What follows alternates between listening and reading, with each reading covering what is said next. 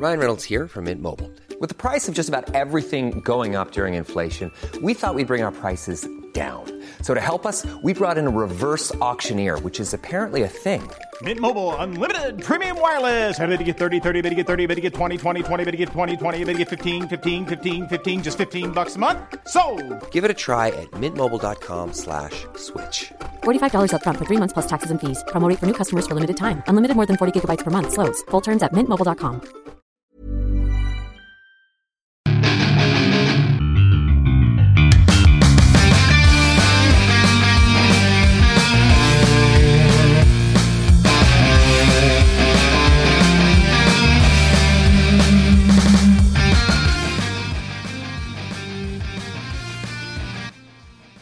Bienvenidos a otro programa más de Fuera del Control en Pláticas de Cuarentena, que es la tercera temporada. La segunda temporada estuvo corta, pero pues es que con la pandemia uno no- ya no sabe qué hacer. Y iniciamos esta tercera temporada con una persona que conocí hace varios años, que estás detrás de ella, de repente te, te discute en Twitter, o sea, publicas algo así como que... Como persona normal, y dices, bueno, es que esto, no, es que, y, y te corrige, y dije, oh, no, no, no, para esta parece odio personal, pero es una persona que en ocasiones es polémica en redes sociales, es polémica en YouTube. eh, o sea, tiene un temple cuando la conocí. eh, fue que, ah, ok. eh, ah, es, es, sí, ok, perfecto. No, yo hago esto, ah, yo también hago esto y todo lo otro. Estuvimos en un evento. Y luego ves a esa persona cómo crece al, al- pasar los años. Y dices, no, ya de aquí que me vuelvo a hablar, de aquí que me vuelvo a contestar. Si me sigue en Twitter, pues qué bueno.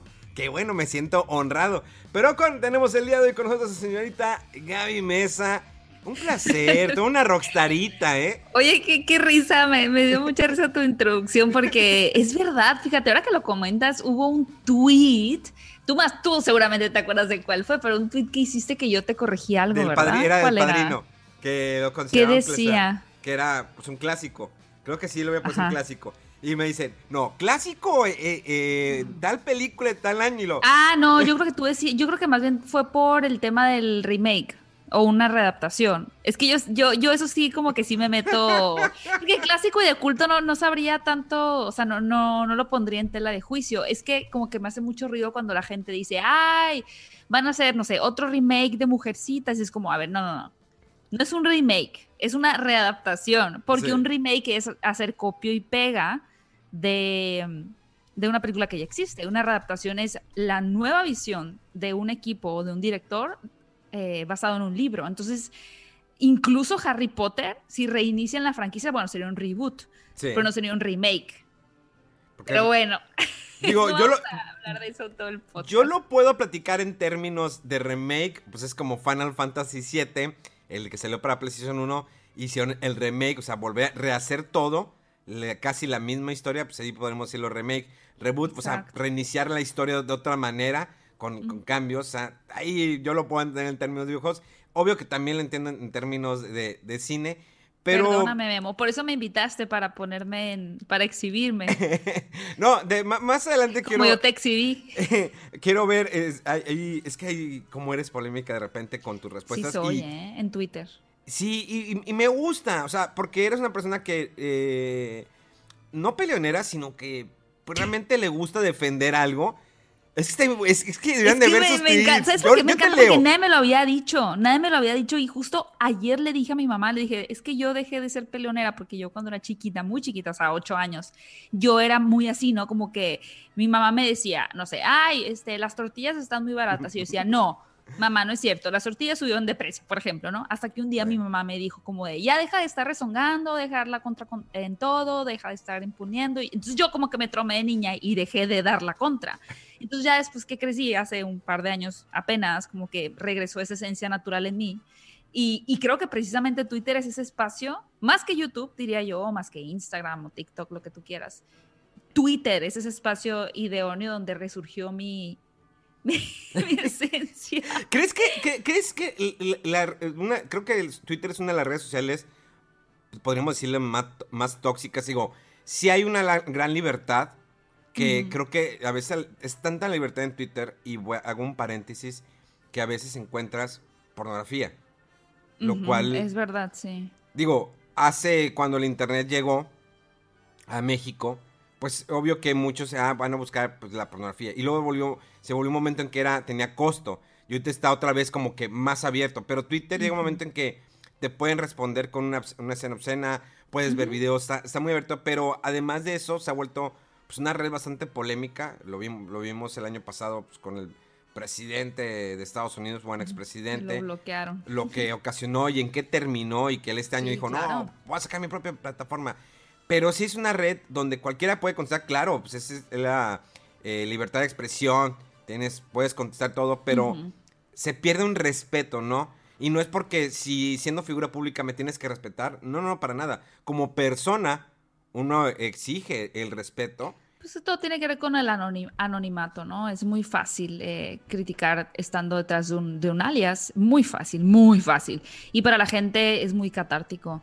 Pero con el paso del tiempo, yo que antes sí me encendía con muchos comentarios de hate, eh, de odio, como dices tú en, redes sociales, aprendí a que muchas veces eh, justo alimentar al troll es lo peor que puedes hacer, porque finalmente lo que están buscando es saber que los leíste. O sea, si yo te digo, Memo, eres un idiota, no sabes nada, tu programa es el peor y tú no me contestas, yo automáticamente asumo que no lo leíste o que realmente no te importó o que no te afectó. Pero si tú me contestas, ajaja, ah, aok, por lo menos ya sé que lo leíste.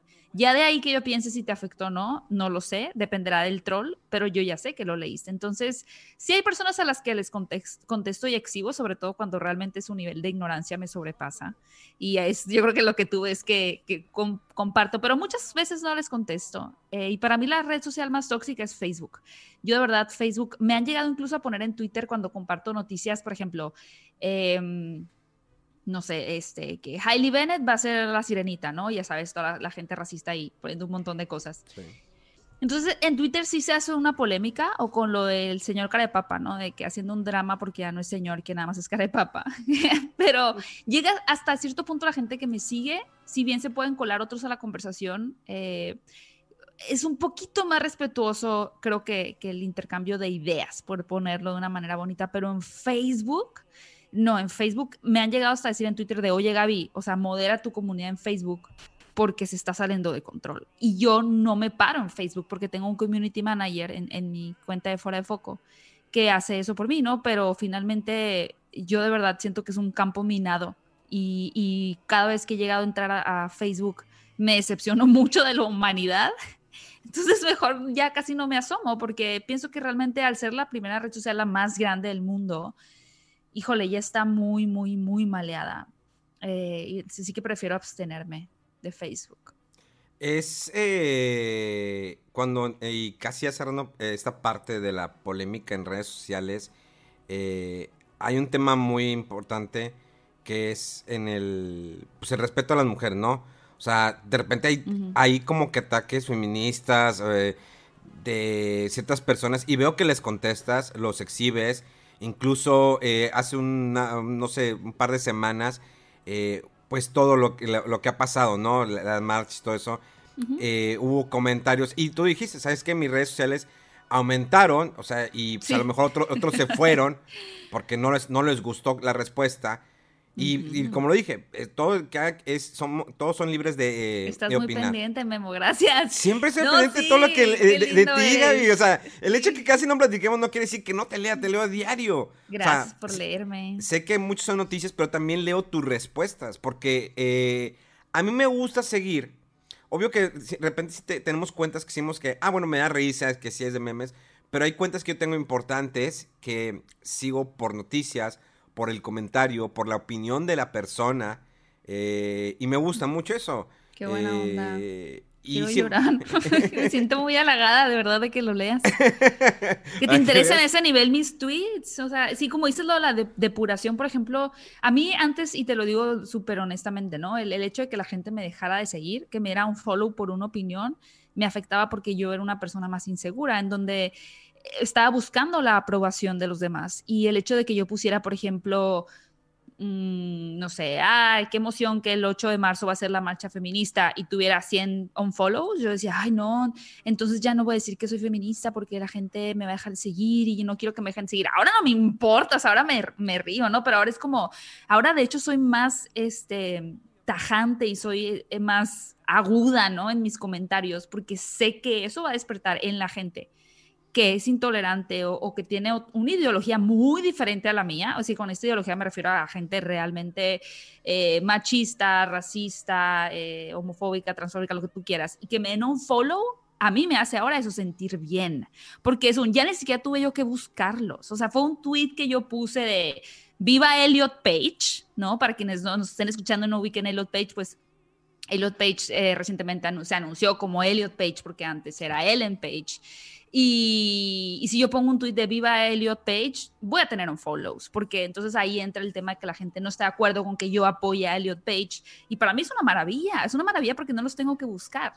¿Sabes? Ellos solo se depuran. Entonces, ahora lo veo como un privilegio. O sea, y, y me impresiona el poder de las palabras. Creo que ahora más que nunca en mi vida entiendo el poder de las palabras y cómo puede mover y tocar a la gente, tanto para bien como para mal.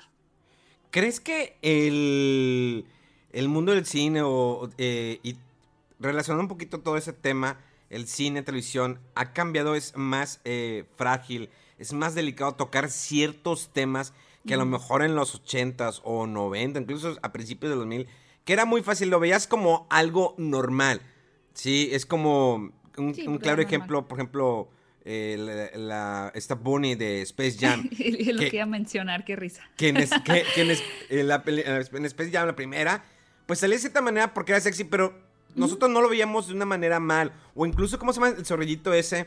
Este, Pepe Le Ándale, Pepe Le Que lo veía así que yo no lo veía como que lo estuviera acosando. O sea, como un niño no lo ves. no, pues es que él es muy amoroso y quiere abrazarle y todo. Y ella nunca se deja, pero te da risa. y ahora lo ves, no, es que eso es acoso sexual, eso es, es otro. Y es una generación que yo entiendo hasta cierto punto. Digas, bueno, está, está mal. Digo, pero pues si empieza a censurar. Digo, pues imagínate cuántas cosas no vas a quitar de los noventas, cuántas cosas no quitaría de los ochentas Sí, pero es que más allá, es que es justo el tema de Lola Bonnie es algo que estoy trabajando con mi equipo porque quiero hacer un video al respecto más a profundidad, pero es que creo que eh, se puede separar el tema de la censura con la adaptación, o sea, no se está, no estamos hablando de que censuren la película de Space Jam del 90 porque Lola Bonnie se veía sensual, que de hecho los, los eh, diseños que se, se hicieron como más virales en internet antes, ¿no? De Lola Bonnie, si tú vuelves a ver la película, que solamente lo, lo has hecho, eh, la coneja ni siquiera se veía tan sexy, ¿no? Era como si era, si era sexy, o sea, si era como este personaje más, o sea, su forma de caminar, sobre todo, no tanto en su cuerpo, o sea, no es como que estuviera tan curvilínea, pero su forma de caminar, las sombras que, que aparecen cuando ella entra, tiene alguna entrada. Pero, ¿qué sucede? En realidad no se trata de un tema, sí hay cosas que se han censurado, o sea, como... Imagínate eh, censurar a, libros. a Jessica Rabbit. Ajá, o sea, bueno, pero Jessica, en teoría esa película era para un público adulto. O sea, aquí estamos hablando de cosas para niños. No se trata de censurar. Eh, yo creo que más bien cada caricatura y cada producto es, es, una respuesta de su época. Entonces, sí, claro, o sea, tú y yo veíamos a Pepe Le eh, cuando estábamos chicos y está ahí persiguiendo a, a la zorrillita Penélope, esas caricaturas de hecho ya no eran así hace rato, o sea, Pepe Le no la perseguía hasta, hasta morir, o sea, ya lo habían cambiado Warner, Warner ya había pensado como, oye, eso está como que muy intenso, vamos a cambiarlo. Em, y la verdad es que yo no me, no me quisiera meter en este momento en temas como de psicología infantil, pero yo sí crecí, o sea, yo sí te puedo decir que yo crecí en una cultura machista y, yo he sido una persona machista sin darme cuenta. O sea, con comentarios tan sencillos como, ah, ya, ya sabes cocinar, ya te puedes casar. A mí me costó ah, trabajo entender por qué eso era machista. O sea, me costó trabajo entender el que estás diciendo que la mujer solo vale por sus habilidades en la cocina y que solo está hecha para eso, es machista, ¿no? Y ahora, ahora lo entiendo, pero antes no.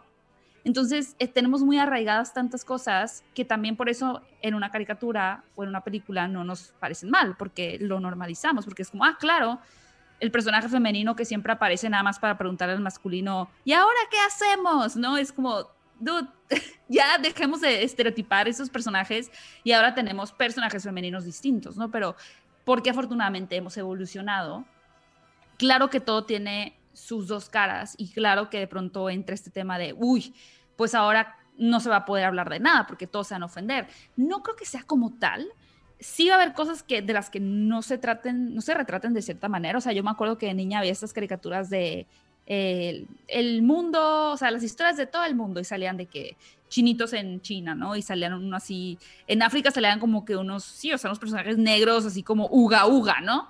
Claro que yo de niña crecí pensando que África era uga uga, o sea, yo no pensaba que en África había países desarrollados, ¿sabes? Yo tenía esa mente en mi cabeza porque es lo que yo vi de niña. Entonces, al final que digan, oigan, ya no pongan uga uga cuando hablen de África, me parece un acierto. Eh, ya veremos más adelante en el cine cómo evoluciona este tema mm, de, de, la censura. Por ejemplo, el otro día hablábamos de Mrs. Dotfire. Seguramente te acuerdas ah, de esa claro película, La sí, señora Dotfire, ¿no? Claro.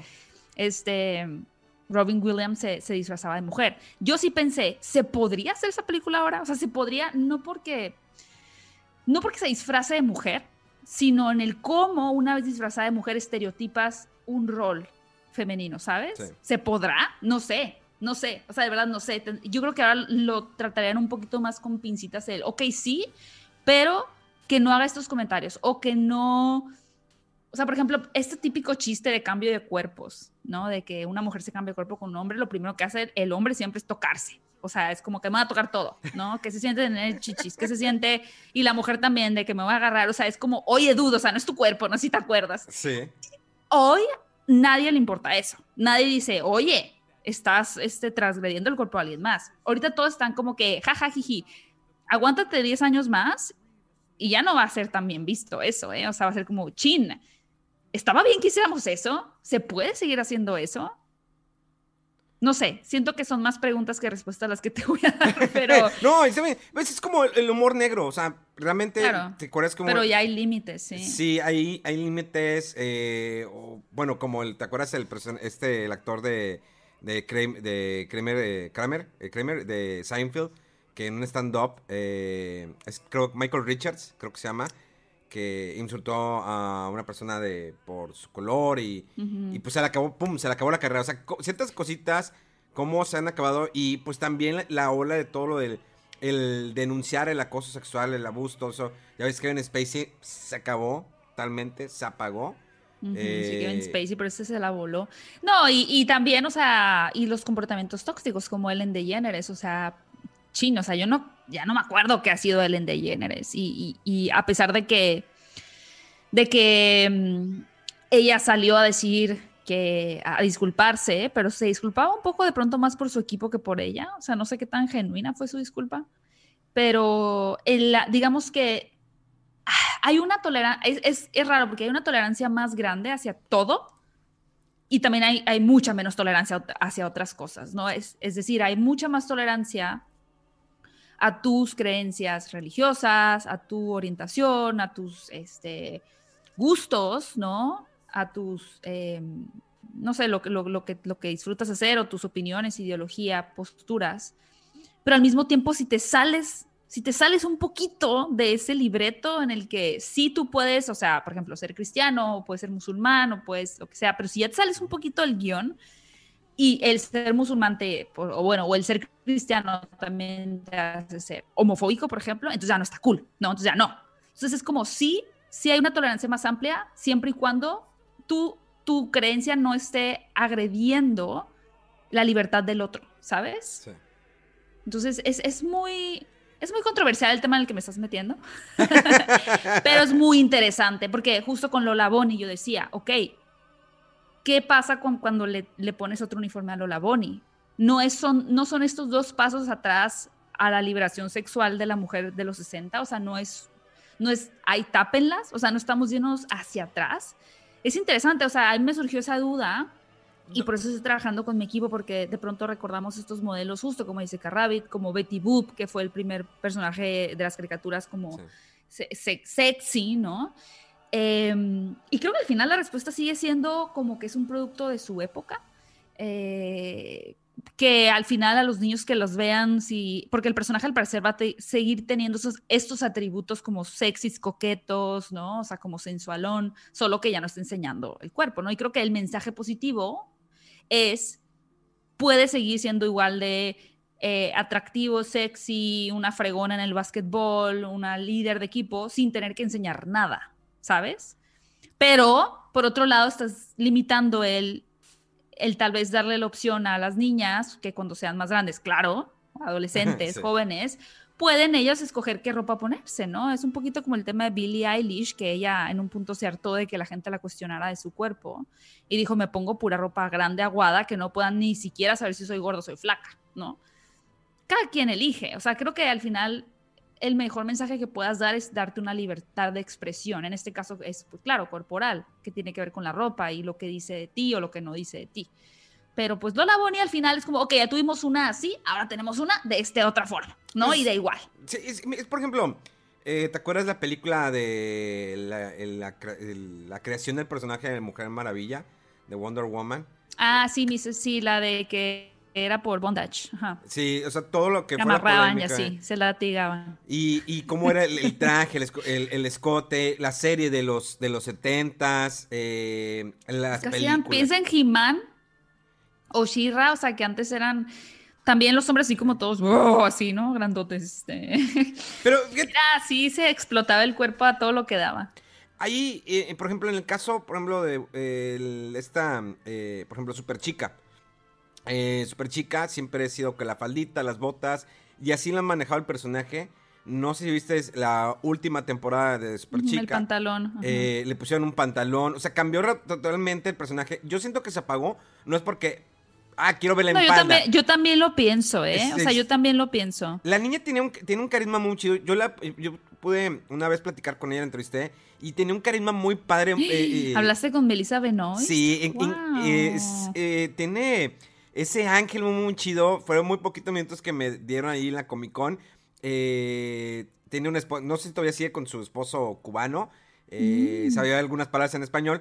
Pero tenía una- un, un carisma muy padre. Entonces siento que la última temporada se me apagó. El fleco no me gustó. Se escucha muy así. Ay, pero es que es- los peinan X. Pero el fleco siento que la apagó. El, el que le pusieron pantalones. Y no es porque quiero como que. No, es que la, la- mujer debe estar, siempre en falda. No puede estar en pantalones. No, claro, las mujeres se ven hermosas de, como se vistan.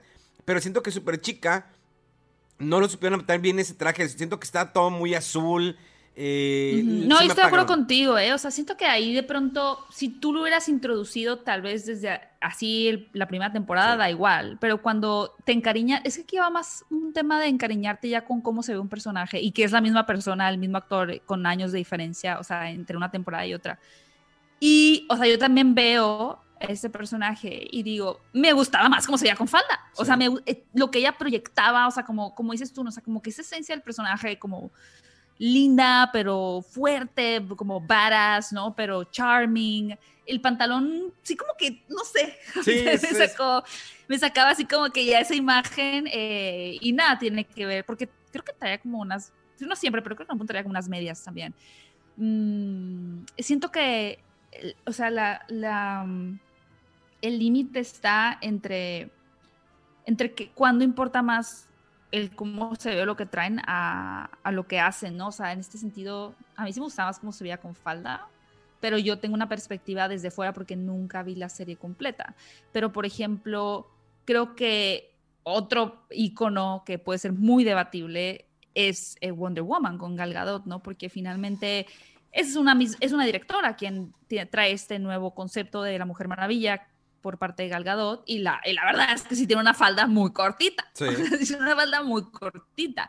Pero para las niñas y para... Y, y así lo han manejado muchísimo, sobre todo en, en el Snyder Cut, que agregaron esta toma de la niña preguntándole si puede ser alguna vez como ella, ¿no? Si puedo ser como tú y, y Wonder Woman le contesta, tú puedes ser lo que tú quieras.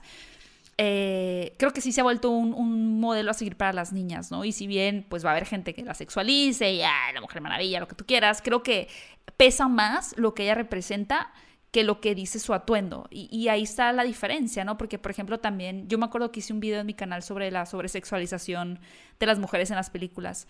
Y muchos comentarios me decían, ay, a los hombres también nos sexualizan. Y yo, es como, sí, claro, pero el porcentaje es abismalmente eh, distinto, ¿no? Estamos hablando de un 90-10, de un 95-5. Por ejemplo, Thor, muchos mencionan a Thor. Y sí es cierto, Thor siempre sale sin camiseta. Thor siempre es como que sus músculos, sus pectorales. Sí, pero es más el peso que tiene el personaje de que soy poderoso y soy el dios, eso, soy un dios, ¿no? A, a su cuerpo. O sea, su cuerpo no opaca eh, sus poderes. Y, creo que antes en muchos personajes femeninos el cuerpo opacaba los poderes porque era lo más importante a resaltar, ¿no? O sea, no sé, Jessica Alba en Los Cuatro Fantásticos, por, ponerte un ejemplo, ni me acuerdo, o sea, es su Storm, pero ni me acuerdo qué hacía. Em, entonces sí, sí existe siempre un grado de sexualización o sexualidad o como tú lo quieras decir, pero siempre en la mujer es más evidente porque aparte la mujer regularmente era el sidekick, o sea, como el, acompañante nada más que está ahí para medio que ayudar o meter la pata, ¿no? Entonces, eso se está cambiando ahora, afortunadamente, pero, pero sí hay cosas a mí que me molestan, como por ejemplo que en lugar de trabajar nuevos personajes, nada más hagan la misma historia, pero ahora con otros actores de otra este, nacionalidad, por ejemplo, ¿no? Como esto de 07, que ahora va a ser, ¿qué dicen, no? Porque todavía no se sabe, pero que el nombre de 007, el número, va ahora a ser este, una mujer. Entonces, pero, por, o sea, yo digo, ni al caso, o sea, mejor háganle una película increíble a esta mujer sola, ¿no? O sea, así un poquito como Charlize Theron con Atómica. Es algo que también me hizo mucho ruido, digo, he sido fan de James Bond desde Sean Connery. Para mí siempre es Sean Connery, este, y luego, digamos eh, Pierce Brosnan, Daniel Craig, que, eh, Casino Royale o Skyfall, gran película. Eh, Timothy Dalton, este, Roger Moore es más cómico. Pero sí cuando me dicen, es que a lo mejor el nuevo James Bond puede ser mujer. A ver, digo, yo sé que... Yo no quiero que sea mujer. digo, sabemos que James Bond es machista. Digo, creo que sí, es, machista, es el claro ejemplo de que James Bond es machista. Así lo escribe Ian Fleming en su libro. siento que a lo mejor, bueno, podría salir ser un spin-off.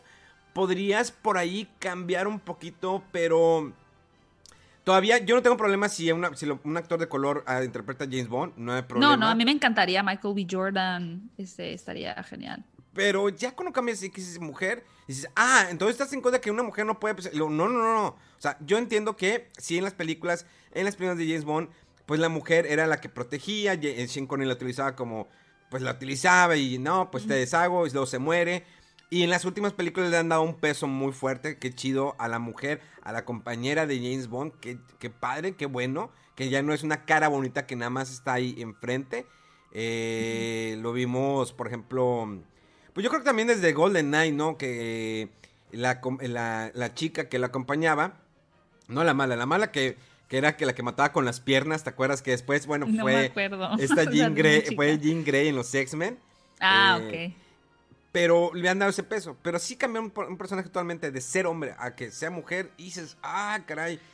Eh, yo no estoy de acuerdo en eso porque sí creo que, por ejemplo, te lo digo, ¿no? Yo que obviamente y abiertamente y vengan los unfollows, o sea, claro que me considero feminista y a mí me encanta ver la evolución de los roles femeninos en el cine, sobre todo porque es a lo que me dedico. Pero yo no quiero un James Bond mujer, porque, porque no, porque realmente fue construido, concebido y creado para ser un, o sea, interpretado por un, género masculino y, y, creo que es parte del encanto del personaje, o sea, y de tanto las ventajas como las limitantes que eso le, le da. Y cambiarlo a un género femenino, estamos hablando de otra historia y no, no entiendo por qué meterlo con calzador. Igual es que era padre, igual y, y dices, oh, no esperé que fuera tan bueno esto, pero prefiero que hagan una nueva historia similar o como dices tú, un spin-off, ¿no? Pero que no, intenten, siento que no se trata de una competencia, ¿no? O sea, se trata de entender, justo como dije, las, las ventajas ilimitantes que el género te, da, ¿no? O sea, entonces, por mí que hagan mejor historias nuevas, eh, que además pues se, se creen desde cero partiendo de la sociedad en la que estamos ahora y no de reglas que pues ya se quedaron como de cajón, ¿no? Eh, de antiguas. Pero pues es que siento que cada, cada personaje o cada franquicia o, cada nuevo rol debe ser, debe ser examinado como independientemente, ¿no? ¿no? No podemos comparar, por ejemplo, lo de Lola Bonnie con lo de 007 eh, o con, no sé, el hecho, por ejemplo, de que la sirenita vaya a ser una actriz afroamericana. O sea, todos tienen, todos tienen conversaciones distintas. Eh, porque por ejemplo en el tema de la sirenita, yo sí, yo, y te voy a ser súper sincera, porque también fue algo a lo que me costó trabajo llegar en un principio, porque fue algo que a mí también me, molestó cuando leí la noticia. Yo dije, pero ¿por qué la sirenita no es como la sirenita, no? Porque no se parece, que les cuesta a Disney, que te cuesta. Es que claro, a Disney no le cuesta nada. Lo que está haciendo Disney es simplemente hablarle a las nuevas generaciones y las nuevas generaciones les importa tres pesos tu infancia, ¿no? Entonces a ellos no les interesa si tú creciste con una sirenita, ellos van a crecer con otra y se acabó, fin de la conversación. Y afortunadamente, pues nosotros siempre vamos a tener la, la, versión animada y Disney no nos debe nada en el sentido de que nos tienes que dar un live action como yo me lo imaginé. O sea, pues no. Ya gracias hicieron en darte los clásicos animados que te marcaron de una u otra forma. Pero ¿no? Entonces. Hay un, por ejemplo, en el caso, y perdón que te interrumpa. No, adelante. Por ejemplo, en el caso de Star Wars, ya ves que la, la, la última trilogía, ah, es que vamos a las nuevas generaciones, vamos a hacer un. No, lado. bueno, pero eso es hacer un mal trabajo y ya. Este, yo, bueno, yo, yo, yo, lo sé, yo lo sé. O sea, creo que, que, que Force Y a mí me gustan, ¿eh? A mí me gustan, pero yo entiendo el disgusto de los fans. Mira, el Force Awakens me pegó nostalgia. O sea, fue puro fanservice. Claro. Ver a mi Harrison Puro Ford, fanservice. C-3PO, R2, eh, eh, todavía ver a Skywalker al final que me emociona, la presencia le oh, oh, está bien, todo, todo. Y dices, bueno, J.J. Abrams siguió la misma línea que el episodio Ajá. 4 con algunos Igual. pequeños cambios. Viene la, eh, el siguiente episodio. Me arruinas totalmente como mi infancia. Cómo veía yo a Skywalker como un personaje que, bueno, en los cómics lo maduraron. En otros cómics que fue a lo de y regresó, pero obvio que dijo Disney, eso ya no es parte de. O sea, pero vieron un, se vio un personaje como. Incluso, no sé si has visto Clone Wars. No. Bueno, te recomiendo que veas Clone Wars, eh, la serie animada, las, las, las, temporadas que hay en Disney Plus. Y vas a decir que esto es lo mejor que hay de Star Wars. Sí, todo el mundo dice es, eso. Es sí. lo mejor. Y dices, las películas son nada. Yo Mira, yo soy, George Lucas lo, lo, admiro por el universo que creó, pero es pésimo guionista. No me gusta cómo dirige. ¿No has visto el documental de Todos odiamos a George Lucas? No, no, no, lo, no lo, he visto, pero digo, lo voy a buscar. Pero Búscalo. digo, a mí no me gusta cómo escribe, no me gustó cómo el lo que hizo con la última película de, de Indiana Jones, lo, lo que escribió. O sea, digo, Ni la vi, la verdad, ¿eh? Con Shia. Es, es, es, horrible cómo eh, dirige este señor. Eh, ibas a decir, ah, es que tú eres un experto. No, no, no, es que es obvio, o sea, obvio que cuando estás pequeño, yo vi episodio 1, 2, 3 y me emocioné, pero lo veía y dije, siento mu mucha, mu mucho uso de computadora, son películas que no supieron envejecer porque ahorita en las veces en 4K no supieron y, envejecer. y dices, ah, cañón. No, a diferencia, por ejemplo, El Señor de los Anillos, ¿no? Que parece que la filmaron ayer la película. Sí, o sea, se, se ven muy bonitos colores. Obvio que pues fue en los 90 pero yo creo que, por ejemplo... Eh, Blade Runner, la, Sí, la es sacaron en 4K. espectacular. Se ve muy bien Blade Runner, a pesar que es viejísima película. No se ve tan forzada. eh, incluso. No, ni ra- siquiera Terminator se ve tan mal. O sea, sí se ve como que, ay, sí se les Sí. quedó medio feo la máquina al principio, pero entiendes como que este tema postapocalíptico y te lo compras. Es más, Rambo, compré Rambo en 4K porque me, me llamaba la atención. La vi y dije, ah, caray. Y yo sé que es una película se- eh, muy vieja y se, se ve muy bien. Entonces, Está bien filmada. Eh, ¿Qué pasa con el, el episodio, el 1, 2, 3? Los ves ahorita y dices, los diálogos son muy malos, el guion es muy malo, su dirección y todo lo que quieras. Pero entonces la nueva tecnología estaba como que vamos a enfocar en la nueva generación. ¿Y qué pasó? Sí, recaudó sus millonadas, porque pues es Star Wars. Pero ¿qué vino? ¿Qué pasó con, con sale Mandalorian?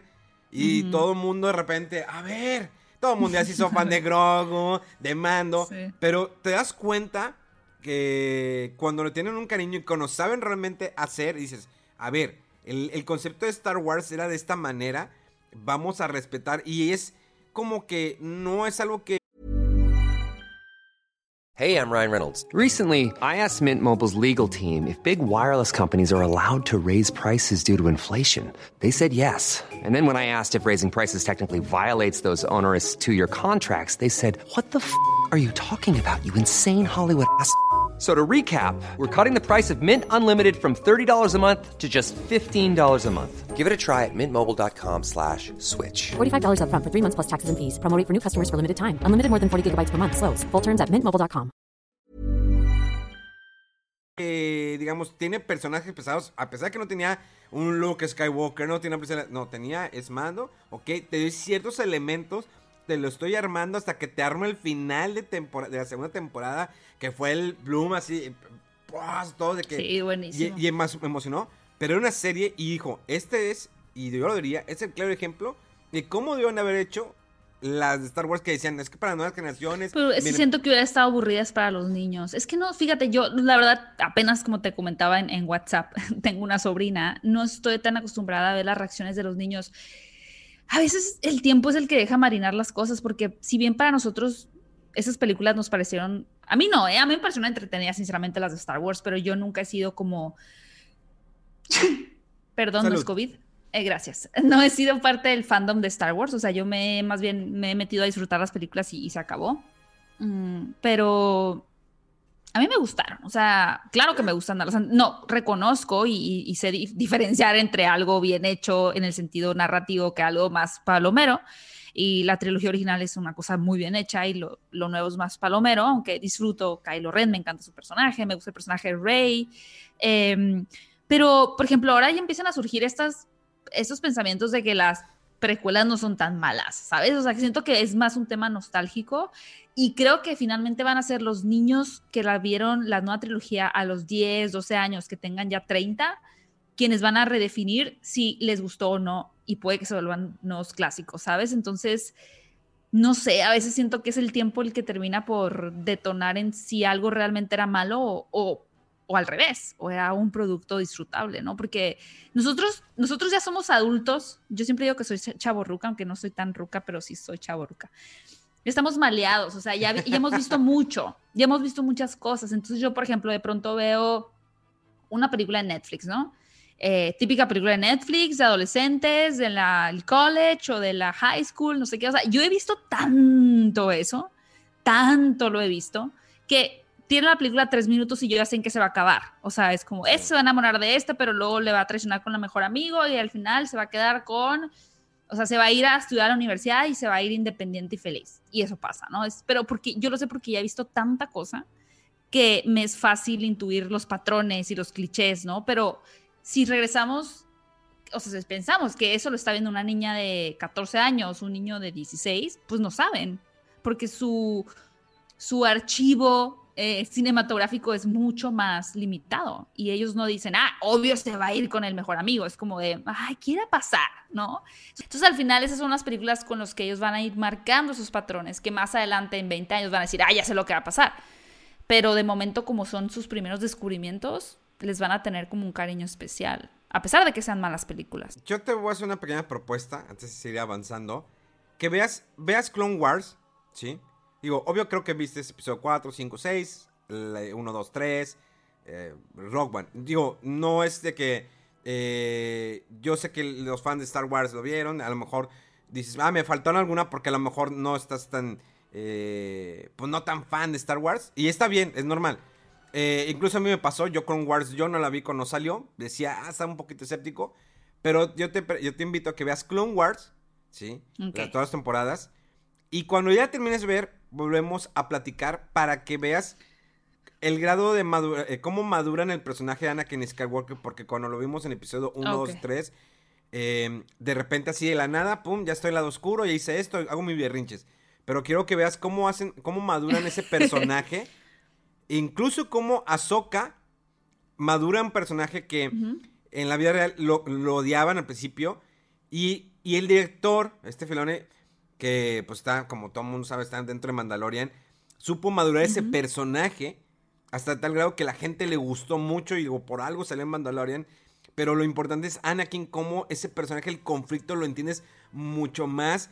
Es tan profunda, a pesar de que es una caricatura, es una animación por computadora es mucho más profunda esta animación que las mismas películas que en su momento George Lucas hizo como episodio 1, 2 y 3. Y es obvio que al, las historias, pues obvio que con el tiempo le vas agregando, pues profundizar. Claro que sí. Probablemente George Lucas en su momento dice, bueno, voy a crear los Ewoks, esos personajes, y no profundizó tanto, o sea, porque, digamos, por los tiempos, de lo que quieras, a lo mejor no era como eh, este Toki que eh, Tolkien que eh, cuando hizo eh, todo lo del COVID era tan detallista, es que esta planta, es que esta flor, y que todo esto que lo describía por medio de sus palabras y que luego artistas ya lo empezaban como que a pasar al arte y hasta lo que hizo Peter Jackson, pues es muy diferente, pero Tolkien te escribía, te hacía imaginar, cuando tú lees el Hobbit y vas leyendo, te vas imaginando, porque era una descripción hermosa de eh, Hobbiton o que estaba en tal cueva. Porque, y no es el único artista, digo, el único escritor. Digo, muchos escritores te escriben mucho eh, los escenarios. Pero te invito a que lo hagas y cuando veas el Clone Wars, nos juntamos, platicamos, porque eh, hay varias personas que han dicho, oye, ¿has visto Clone Wars? No. ¿Y te gusta Star Wars? Y luego, sí, eso, ve Clone Wars. Pero es que, ve Clone Wars. Y ya cuando terminan dicen, no te pases, se quedan así, que es que no me imaginaba que era así Star Wars es lo mejor Pero son varias temporadas ya, ¿no? Son, se termina en las 7 y exactamente donde se termina Clone Wars, Ok, vas a tener que dar chance de Da terminar siete comienzo. temporadas. da comienzo al episodio 3. Así da comienzo a sacar Clone Wars y pum, empieza el episodio 3. Entonces, cada uno dura 20, 22 minutos, cada capítulo. ¿Sí? Hay Ah, capítulos muy eh, divertidos. Hay historias entre con Citripio y, y, y R2, quitando la película fea que sacaron, ¿te acuerdas? Una, anima- una caricatura de los ochentas que está Mm, muy sí. fea. o sea, pero pues era que nos, nos divertía. Y, y ya, porque si no vamos más por la polémica, eh, obvio que en muchas ocasiones has platicado de cómo empezaste. Te digo, yo te conocí hace varios años, cuando eh, ya estabas arrancando y de repente eh, diste el boom, empezaron a llegar más entrevistas. Eh, digo, yo al menos sé que es. eh, hubo un tiempo que yo me quedé a entrevistar así actores de Hollywood porque fue. Dije, a ver, me invitaron a una que fue con Chris Hemsworth. Me emocioné. Dije, nunca. Siempre he sido dentro de mi. mm, Lo mío, que era videojuegos. Entrevistar a productores no tenía problemas, desarrolladores, directores, eh, presidentes de compañías, todo eso. Y siempre fue videojuegos, cómics y demás. Y cuando entro al cine, pues entrarte con un actor. Y lo, por ejemplo, a mí que me tocó Chris Hemsworth y era de que, ah, cañón, Chris Hemsworth y, y hacerle tres preguntas. Era, era típico. Ah, pues yo creo que, que estabas en esa vez que fue cuando fue la de Moby Dick, la película. Había No como. estaba, ¿eh? ¿Tú no estabas? No. Es que estamos, eh, era una, como una tipo de forma roja. Había. Todavía no me yo- invitaban. estaba yo y estaban dos meses. Ah, no es cierto. Después de lo de Chris Hemsworth, te, me acuerdo que te, te conocí. Me conociste. Sí, la de En el corazón del mar de Ron Howard. Ándale, exactamente. Entonces, yo lo fue una emoción. Incluso cuando conocí a. Megan Fox, pues Megan Fox, pues yo soy chaparito, soy unos 1.69 y de mi tamaño, y yo estaba nervioso porque yo llevé mi cámara, puse mi cámara, no tenía camarógrafo y estaban puros medios eh, gringos, era en la WonderCon. Y le puse grabar cuando viene eh, me- eh, Megan Fox, le puse grabar y lo, tu cámara, ah, es esa que está ahí sola. Y se ríe. Entonces ya empiezo y el nerviosismo porque pues es un actor. Quiero ver esa entrevista, ¿dónde está?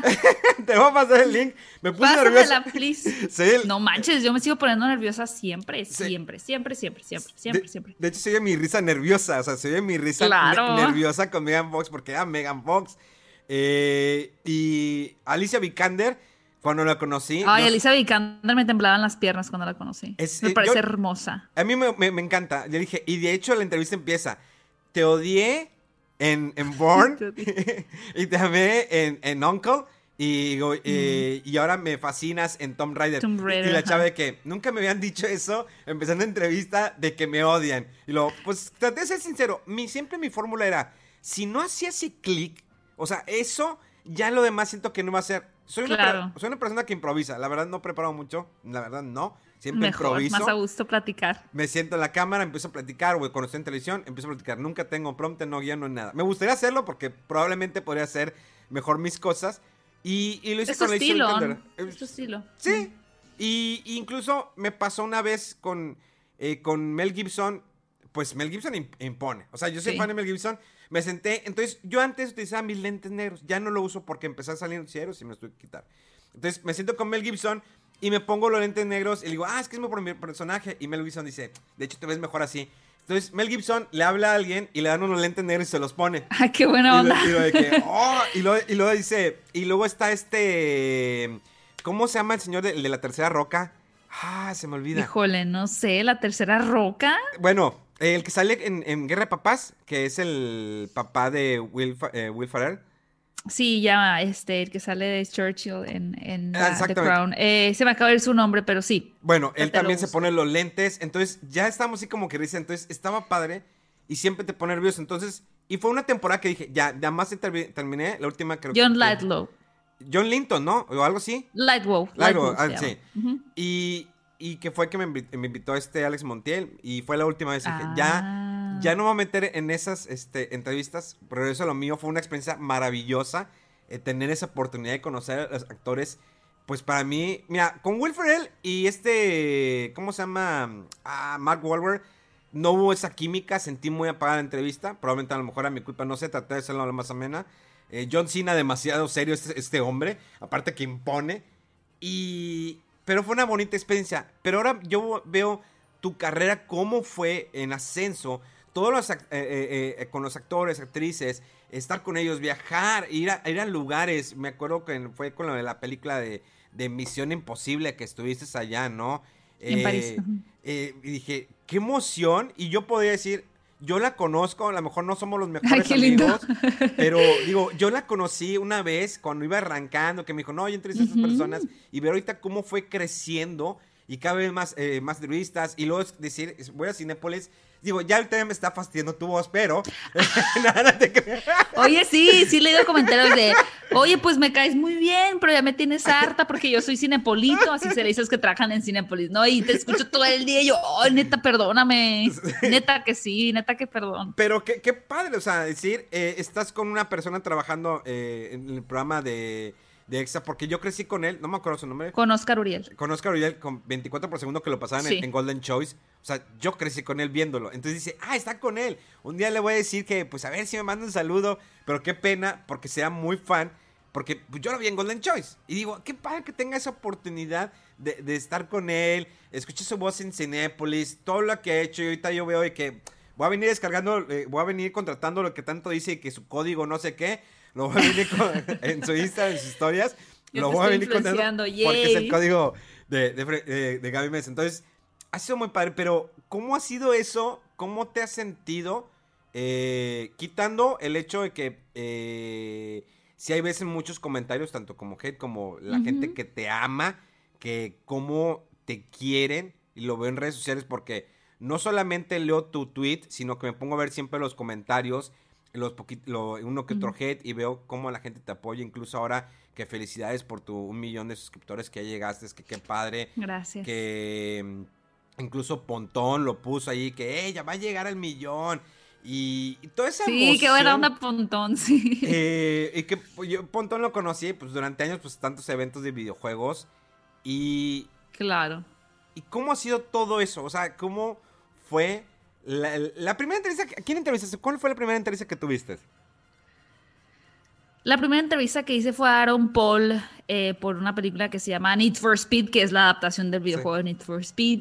Y acaba de terminar este Breaking Bad, entonces pues estaba, era, sí era un poco el actor del momento, Aaron Sí. Paul. Y es una oportunidad que tuve gracias a Cine Premier porque estuve colaborando con ellos eh, entre, creo que era como del 2014 al 2017, más o menos, creo que colaboré con ellos o 16, no me acuerdo, tendría que checar bien mis datos, 2013 a 2016, algo así, entre ese periodo. Mm, y ellos pues me dijeron de que, oye, pues va a estar Aaron Paul, es un junket por parte de Disney, eh, y pues quieres hacerlo tú. O sea, yo cla- claro, que me quise desmayar, o sea, no, no lo podía creer. Y pues me preparé y demás, y, y ahí está la entrevista en el canal, ¿no? Está en Cine Premier, mentiramiento, está en Cine Premier. Si buscan la entrevista Cine Premier Need for Speed, ahí, ahí me van a ver a mí. Estaba muy emocionada, estaba muy nerviosa. Y pues me preparé y demás, y, ahí está la entrevista en el canal, ¿no? Está en Cine Premier, mentiramiento, está en Cine Premier. Si buscan la entrevista a Cine Premier Need for Speed, ahí, ahí me van a ver a mí. Estaba muy emocionada, estaba muy nerviosa y la verdad es que como te comenté ahorita, pues los nervios todavía siguen. O sea, los nervios con los actores nunca han dejado de existir en una entrevista. Ni siquiera ahora que son por Zoom. No, por ejemplo, la última fue con eh, González y antes fue la de Chloe Grace Moretz por Tommy Jerry. O sea, a mí se me siento que ya ves cuando entras a estas llamadas en Zoom que se empieza a mover como el circulito, ¿no? De que te estás metiendo a la llamada. O sea, yo en ese momento me o me da chorro, o sea, se me, se me estruja el estómago, es como que... ¡ah! Y ya pues empieza a correr cámara y ahí finges, ¿no? Es como una actuación también. Tienes que hacer un performance. Pero, pero ya a los dos minutos como que me calmo y ya, estoy tranquila. Eso no se ve en cámara, ¿no? Pero el corazón lo tengo hasta acá siempre. Eh, y pues ha sido, mira, la verdad, ya voy a cumplir 10 años con el canal en mayo. 10 años. Y ha sido un gran viaje, la verdad. O sea, yo estudié cine, obviamente no con la intención de, de ser crítica de cine o, o ser conductora. Mi intención era producir. O sea, eh, creo que ahora he llegado a- eh, un poquito a las paces con eso, ¿eh? Porque si bien en la preparatoria empezaba a hacer comerciales y, este, perdón, cortometrajes, eh, quería contar mis propias historias y pues estudié la carrera de cine, me encanta el cine. Creo que ahora me he dado cuenta que sí, en un punto quiero dirigir una película, pero al día de hoy es, me siento bien porque mi sueño o lo que yo quería hacer era producir. O sea, yo quería hacer contenido audiovisual. Y estoy haciendo contenido audiovisual, ¿no? Y no he dejado de hacer contenido audiovisual en años. Y eso me, me hace feliz. O sea, el, poder tal vez no contar una historia ficción de, ¿no? Una narrativa ya sea de un melodrama, terror, ciencia ficción, lo que tú quieras, pero el poder contar algo a través de mis videos es algo que a mí me llena, ¿no? Eh, en un punto hay cosas que me dejan de llenar y por eso es que me movía también estar en radio, también estar en televisión, ahora estoy escribiendo en Forbes.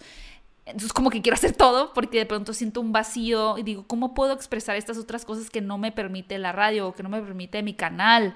¿no? Eh, y seguro más adelante ya sentiré esa necesidad de dirigir una película, que es algo que no siento ahora, sinceramente. O sea, cuando yo lo haga lo quiero hacer porque no pueda dejar de pensar en eso. Porque cuando hago las cosas es porque ya no puedo dejar de pensar en, en que quiero hacerlas. Pero ha sido un gran viaje, ha sido un gran viaje donde he aprendido muchas cosas, donde he conocido a muchas personas como a ti en nuestro evento con Luigi y Mario. Con Luigi Mario, un evento, un evento de, de, Nintendo que que dices, Oye, pero lo que tú no sabes que a mí se me, yo estaba medio borracha porque me acuerdo que en ese tiempo yo estaba en la fiesta, la verdad, que fue en el 2016. Ah, pues sí, hace cuatro, cinco años, tienes razón. En el 2016, tan fácil que pude haber pensado así porque yo estaba en la fiesta. Eh, acaba de terminar una relación muy larga, entonces como que, ya sabes, cortas y te enfiestas, ¿no? Sí. Y, llegamos al evento, y tú y yo éramos conductores y pues me tomé una cerveza o dos y se me subieron así como, como así, como bala. Entonces yo dije, no, ¿cómo le voy a hacer? Todavía no empezaba la conducción y ya me sentía borracha. O sea, no estaba borracha, pero me sentía así como que ya no puedes hablar tan bien. Pero salió muy bien, según yo. Mm, pero pues he tenido muchas buenas experiencias. O sea, como que las personas siempre ligan esta idea de los actores y los famosos porque es algo muy aspiracional.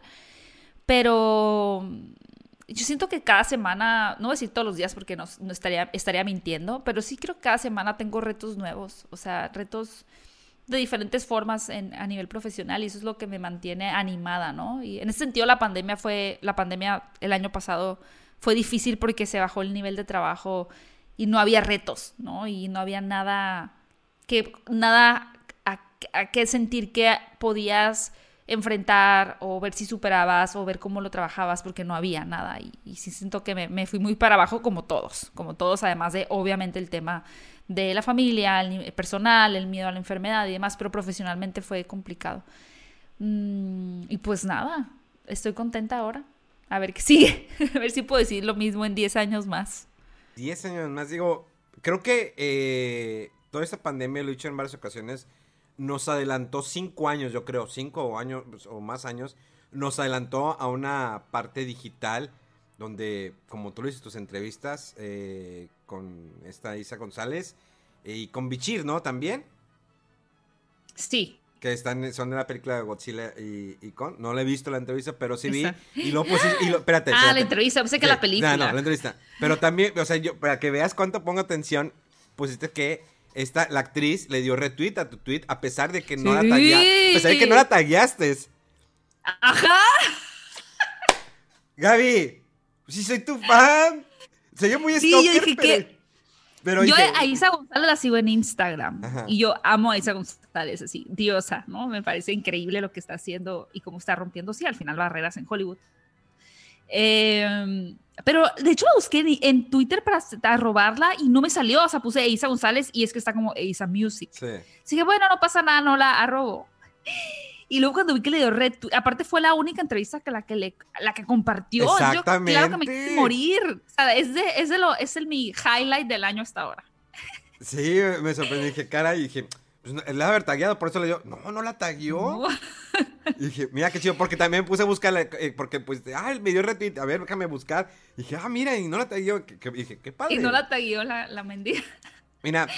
Sí, ya sé. A mí me tocó una experiencia, eh, obvio que cuando tú vas a entrevistar, me toca, cuando voy a entrevistar a ciertas personas, en la parte, en lo que es videojuegos, desarrolladores, te investigan. A mí me tocó hace dos años, Uh -huh. tres años, in, eh, entrevistar al presidente de Nintendo América, Reggie.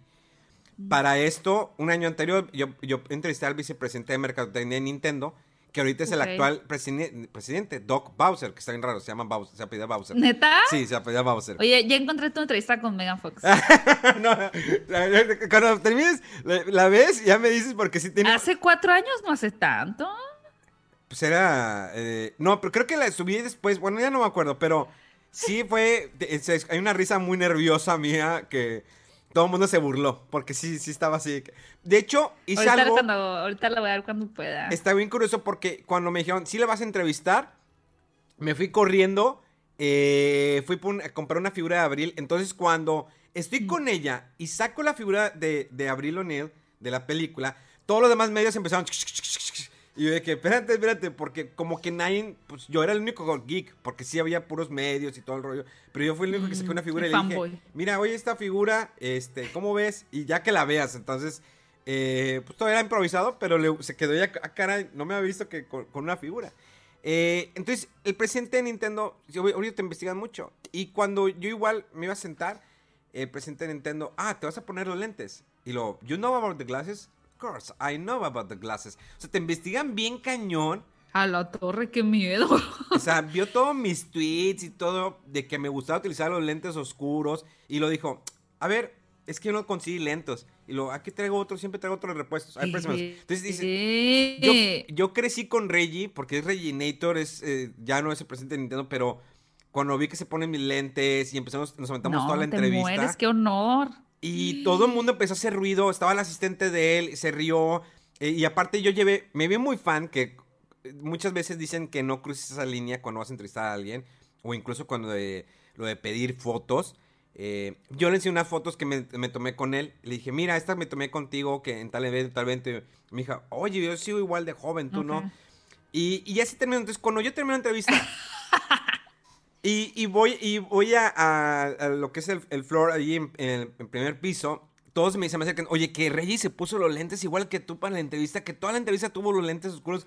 Es que nunca había hecho eso, Reggie. Le dije, no era mi intención, eso es que es parte de mi personaje muy hierbas, que ya ahorita no es, pero antes era ponerme los lentes oscuros. Y había gente que eh, se enojaba, se molestaba, incluso cuando entrevisté a Mel Gibson, se enojaban de que, ¿por qué te pones? ¿Qué falta de respeto? Y lo, no, pues es parte de mi personaje, que ya no lo es.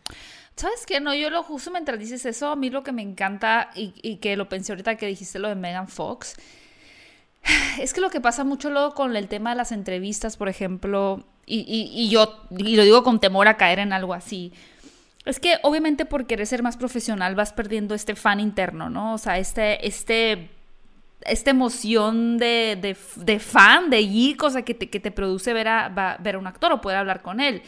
Y, y obviamente, justo, pues a Megan Fox, ya quienes tienen como rato haciendo las entrevistas, sabes ese tema de no le pidas foto, no le enseñes una figura, que no te firme nada, que no, entonces, estás bombardeado. Pero cuando digas de una manera inocente, o sea, yo por ejemplo, la, la primera entrevista con Aaron Paul, le regalé un bochito, eh, de, un bochito de Hot Wheels, porque como era la película Need for Speed, y le pregunté por la van de Breaking Bad, y le di un bochito, o sea, yo ya no lo haría porque tendría miedo a que la, a Disney en este caso me dijera, oye, o sea, ¿por qué se lo diste? Sabes, pero en ese momento para mí sigue siendo los más especiales, porque además yo estaba muy emocionada. Y, y siento que es triste que se pierda esa autenticidad y, y- y está increíble que tú todavía la mantengas, ¿sabes? O sea, por, porque eso al final es lo que quiere ver la gente que te ve entrevistando un famoso. Quieren sentirse que son ellos quienes están ahí y, el que tú te emociones, el percibir esa emoción, a ellos, yo pienso que a ellos les gusta, porque es como si ellos, tú los llevaras contigo a ese lugar, ¿sabes? O sea, y no es como que, ah, la entrevista seria con Megan Fox, ¿no? Entonces, a veces hay muchas limitantes, que es algo con lo que yo también batallo mucho en las entrevistas, justo como de no les preguntes esto, porque no sé si entrevistas a Chris Hemsworth, no hables de Marvel, ¿no? Entonces, como que, eh, pero quiero preguntarle de Marvel, pero no puedes, ¿no? Entonces es es como una batalla constante y a mí me fascina que en las entrevistas que hayas podido hacer, esa parte tan auténtica tuya sí se haya podido manifestar. O sea, porque ya se volvieron entrevistas, eh, o sea, que, que se quedan en, en el imaginario de la gente, ¿sabes? De hecho, eh, ya ves que lo de las fotos que nunca dicen, no le pidas foto, como lo dijiste. Eh, cuando yo me. eh, y la, siempre la tengo muy presentada de Mel Gibson, porque pues es Mel Gibson. Cuando yo termino la entrevista con ellos, ya me voy. Entonces yo estaba sacando una- eh, mi celular y así como que para tomarme una foto así de lejos. Y llega Mel Gibson y me abraza, ¿qué? ¿Una selfie o qué? Y luego John Linton me- se, se me acerca, ¿qué? Pues yo también. Y lo, ah, pues sí, vénganse. Entonces me tomo una foto y lo eh, pongo una, eh, y luego otra foto. Y lo, sí, sí, sí, otra foto. Entonces me están abrazando. Entonces imagínate, imagínate mi emoción. Que llegue por atrás Mel Gibson y te diga, ¿qué? No, ¿Una selfie? Pues dices, digo, pues es que crecí contigo. eh, Arma Mortal, es, es Arma Mortal. eh, Mad Max, todo tu- tu- tus películas, Corazón Valiente. Y se la comparto a Alex Montiel y digo, ya, ya está lista la, con la entrevista con ellos, ahorita te lo mando. Y él la sube y luego la gente empieza que, eh, no se supone que no está permitiendo las fotos, eh, está Sí, fallando claro. ese chavo. Y luego entonces empiezan a criticar, él subió el video a su canal, eh, que, ah, que este güey, que quiere porque los lentes oscuros. Sí, yo lo entiendo, siempre todos detrás de alguna manera van a, van a criticar. Creo que sí la vi, fíjate, esa entrevista tuya. Y, pero pues Yo dejé un comentario de qué le pasa, quién es ese que llevaste. No, este, yo, yo con gusto te invito, si alguna vez quieres volver a hacer, yo con gusto, fíjate, de haber sabido, tal vez estabas ocupado, pero hubo, una- hubo un fin de semana espectacular en- de, de la película de Jumanji, con la posibilidad, bueno, no con la posibilidad, entrevistaron a La Roca, este, a Jack Black, eh, se me olvidó el nombre de la actriz, la verdad, perdón, La que sale en, en Doctor... eh, en Jumanji. en eh, la que es la de Doctor Who, que con Matt Smith, que sale en Vengadores, ¿no? Que es la, de- la Cyborg. La pelirroja. Sí, ella. Sí, ella. Ajá, Sí. así Nebula, ¿no? Sí, sí, Este, exactamente. Karen Ah, Gilli- Gilligan. Gilligan. Pues es, en el Doctor Who es Amelia Pond, porque soy muy fan de Doctor Who. Como la chava que, que, que la he visto, una que está contigo, no sé si todavía siga, no sé que la esté regando, Fer. que es muy fan de Doctor Who, que la he visto en Fer las Comic sí. que la he visto en las Comic Cones. De hecho, ya iba como con algo de Doctor Who cuando nos tocó entrevistar a esta, la última, eh, la, la nueva Doctor Who, bueno, el nuevo Doctor, eh, que pues, no sé decir qué es, es que es la doctora, es Doctor Who y se acabó. La vi ahí, porque veía- no me sacaban nada, pero la vi porque venía, ah, fuera de, fo eh, fuera de foco. Ah, ah, Fer Ramírez, qué linda. Entonces- sí, pero fíjate que esa vez batallé mucho porque yo no podía ir y fue un fin de semana espectacular en Los Cabos, con aventura, con un montón de actividades, con entrevistas. Y neta, de que, oye, puedes cubrirme. No puedo. Oye, pues, le pregunté como a seis personas si nadie podía. Al final fue una chica que, que fue la única que me aceptó. Si, si hubiera sabido que tú estabas así, pero tal vez no, No. hubieras podido. No, esto fue en el 2019, como por noviembre. yo, yo Eh, no- normalmente... Hubiera sido lo máximo que hubiera sido tú por parte de Fuera de Foco. Este, yo encantado, cuando yo siempre eh, trabajo con quien sea, digo, si me ofrecen Alex Montiel, pues fue eso de Guerra de Papás y luego me mandó a la, a la, a la Comic Con esa de Brasil. eh, Ah, espectacular la Comic Con de Brasil, es lo máximo. entonces, pues, cuando fue este, que estaba Will Smith promocionando esta película que pues a mucha gente no le gustó, digo, a mí sí me gustó. Y aquí tengo tu entrevista lista. Yo voy a hacer mi maratón de Memo y Evas, ¿qué tal? Qué, qué- qué pena, qué pena. Pero sí, eh, siempre he tratado de hacer esa química que nos podamos reír, que podamos... Yo salí un Claro. poquito Que ellos se diviertan además también, ¿no? Sí, es, de eso trata. Entonces, sí, de repente hay gente que me dice, es que por qué tomaste la foto, que por qué hiciste esto. Pero siempre fue, fue una gran aventura. Eh, entrevistar actores es muy padre. Es muy padre porque conoces a persona.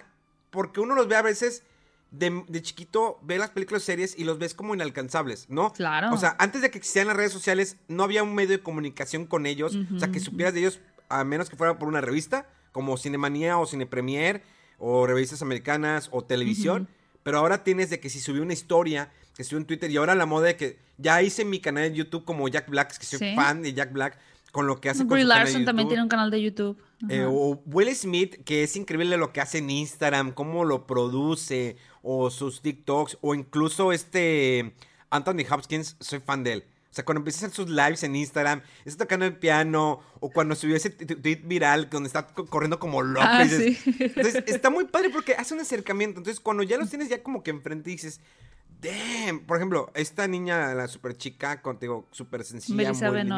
Ajá. Incluso, ahorita que decías lo de los actores que no te permiten tocar ciertos temas, me tocó eh, entrevistar al actor de la serie Punisher, de la última, que no me acuerdo cómo se llama. John Bernthal. Ándale, John Bernal, eh, que él, eh, muchos decían, es que es muy medio... Mamón. Medio mamón, ok, medio mamón, es así. Y cuando yo me tocó entrevistarlo fue por parte de Ubisoft.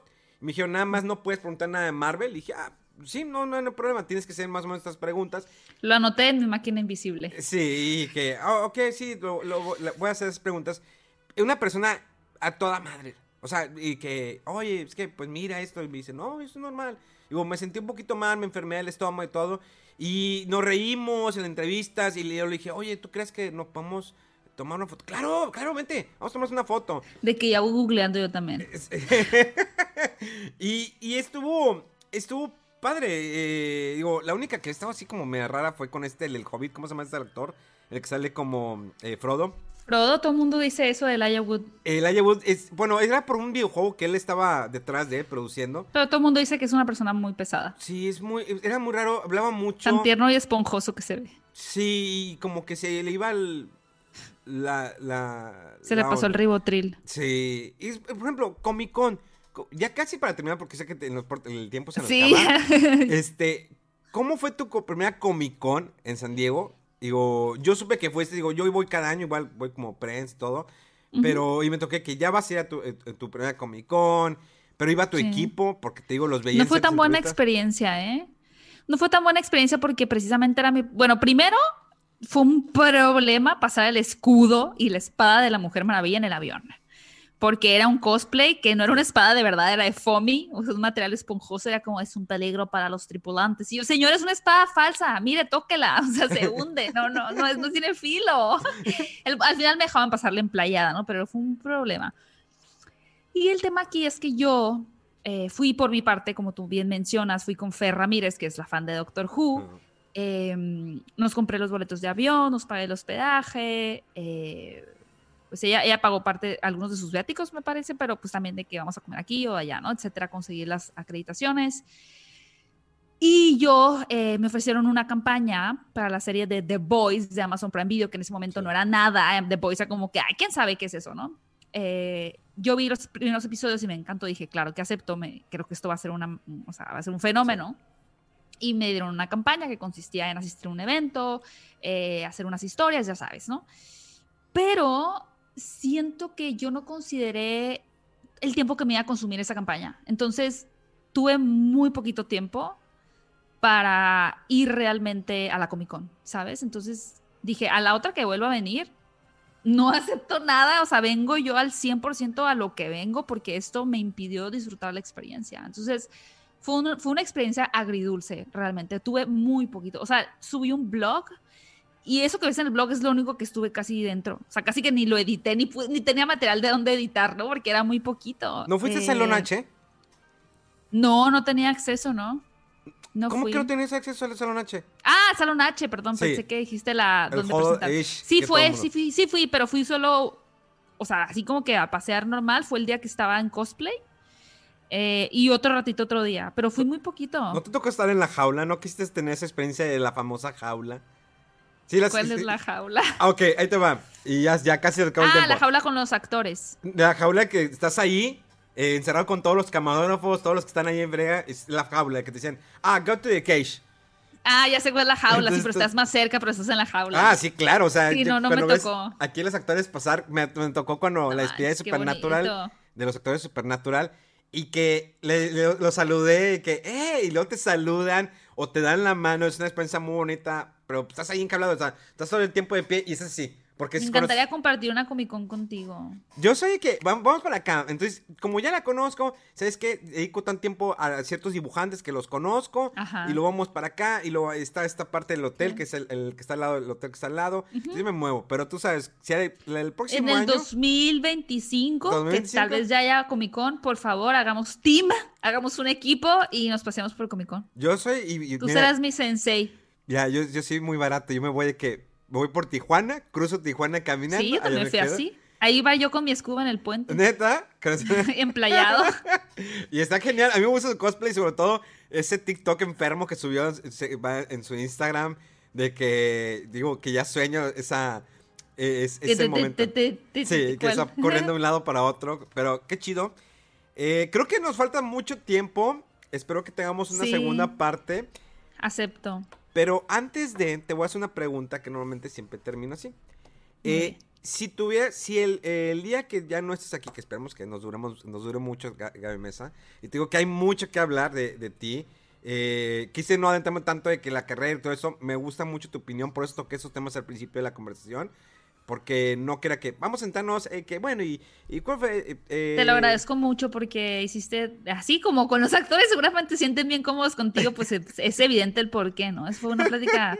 Yo creo que me va- lo- los que me dan en el video voy a estar como que más así, pero porque me siento muy relajada. Usualmente termino esas llamadas cansada, ¿eh? O sea, como que me canso y ahorita siento así como que podría hablar y hablar. No fuera por el tiempo que tengo que ir con, con la sobrina, pero realmente estoy muy a gusto. Muchas gracias, Memo. No, a mí es me- muy, muy, muy ameno platicar contigo. Yo, yo estoy súper orgulloso de decir que te conozco y cómo te has crecido y todo eso. Y sé que vienen más cosas. has- eh, y cómo te has adaptado. La verdad, se siente bonito. eh, sobre todo cuando me emocioné que me dijiste que sí podemos hacer la plática. Eh, ay, por ejemplo, Héctor Portillo, híjoles, llevo como. No, olvídate Ocho- que ocho te va a meses. contestar, ¿eh? Ocho no va meses, a pasar. sí. No, yo hoy te digo que no va a pasar. De verdad, a mí no me contesta tampoco. Sí, se tardó, añal- y luego de que se tardó como tres meses en contestarme, que sí, sí, jalo. Y luego de que me dijo, el día último del mes de marzo, no, el día 30. Y luego ayer Memo, que me, me no va a pasar. Sí, no, ya, sí, sí, ya me- y yo lo conocí a este, como un bebé en una Comic Con en Brasil, cuando apenas estaba así, Ah. sabiendo qué onda, corriendo. Pero sí, me, algo muy curioso que me dijo, me dijo, eh, yo me acuerdo que tú me dijiste cómo hacer las redes sociales, Memo, y todo eso te agradezco. Incluso con Paula del Castillo, cuando Ujú. platiqué con ella, yo le conseguí, y ya lo dijo, qué bueno, sentí bonito, le conseguí su primera entrevista. Me acuerdo Ah, que wow. tenía con gente de Warner eh, entrevistar a los actores de las de El Hobbit, con Ajá. no me acuerdo qué actores eran, eran dos, y le dije, ¿qué onda, Paula? Porque Paula se acaba de terminar el proyecto de videojuegos, eh, la que estaba en tele, y pues estaba así como que, bueno, está haciendo lo mío, mis pininos, todo eso. Ujú. Le dije, ¿qué onda? ¿Jalas? Vas con, eh, nomás me pasa la entrevista, yo lo paso en televisión, y luego tú haces lo que quieras. Me dijo, jalo. Entonces fue ella y se acordó cuando platicamos en, en esto de las pláticas de cuarentena. Me dijo, Memo, es que tú fuiste el primero que me dijo de esto que todavía creíste en mí. Y luego, yo sé, yo creí en ti, yo sabía que, que te iba a ir bien. Y mira, y mira esto. Y digo, yo nunca soy de que, eh, por mí está ahí. No, no, no. Al contrario, a mí siempre, No, si no, yo no, puedo apoyar a alguien con algo, con lo que sea, neta, para mí la mejor satisfacción, aunque nadie sepa, pero si pude ayudarle en algo a esa persona, por mí con ganas. Pero bueno, voy a cerrar. Si, tú, si, si el día que ya, ya no estés aquí y tuvieras la oportunidad, independientemente de tu creencia o no, si tienes a Dios enfrente, ¿qué le preguntarías? Creo que le preguntaría por qué nos creo. ¿Así? ¿Así? ¿Esa será ¿Así? tu, tu pregunta? Sí, ¿por qué nos hiciste? ¿Cuál es su propósito con nosotros? Sí, porque siento que, bueno, yo creo que es una familia cristiana, este, está claro esta idea de que Dios te hizo para que lo adores y lo ames. O sea, como que te creo para que lo idolatres, ¿no? Obviamente yo no creo eso. Eh, pero si quieras, sí quisiera saber, o sea, porque más allá de cuál es el propósito de la vida, nosotros, desde nuestra perspectiva, ¿cuál era su visión? ¿Por qué? Me da mucho gusto haber platicado contigo. Espero que podamos seguir más platicando en otra ocasión. Ya tiene la tarea de Clone Wars. Eh, Ok. este, te agradezco mucho por tu tiempo. Te deseo siempre lo mejor, mucho éxito. Gracias. Y gracias por estar aquí. Gracias, Memo. Nos vemos para una segunda parte. Cuenta conmigo. Bien, Nomás que, que, que empecé a buscar la agenda porque me la movió como tres veces. y no- Ay, no es cierto, fue una. A mí se me olvidó, se me olvidó. Dije, Oh, holy shit. Te dije, te dije que sé, me sí. acabo de dar cuenta y dije, no, ma-". o sea, y sentí horrible y te mandé un audio diciéndote cómo me cae gorda la gente que dice, oh, se me olvidó, pero se me olvidó. Y luego ya, pues más bien fue un tema de, de ahí acomodando, ¿no? Pero ya, ya, ya está. Ya. Eso fue Fuera del Control, Pláticas de Cuarentena. Les agradezco bastante. Nos escuchamos dentro de siete días.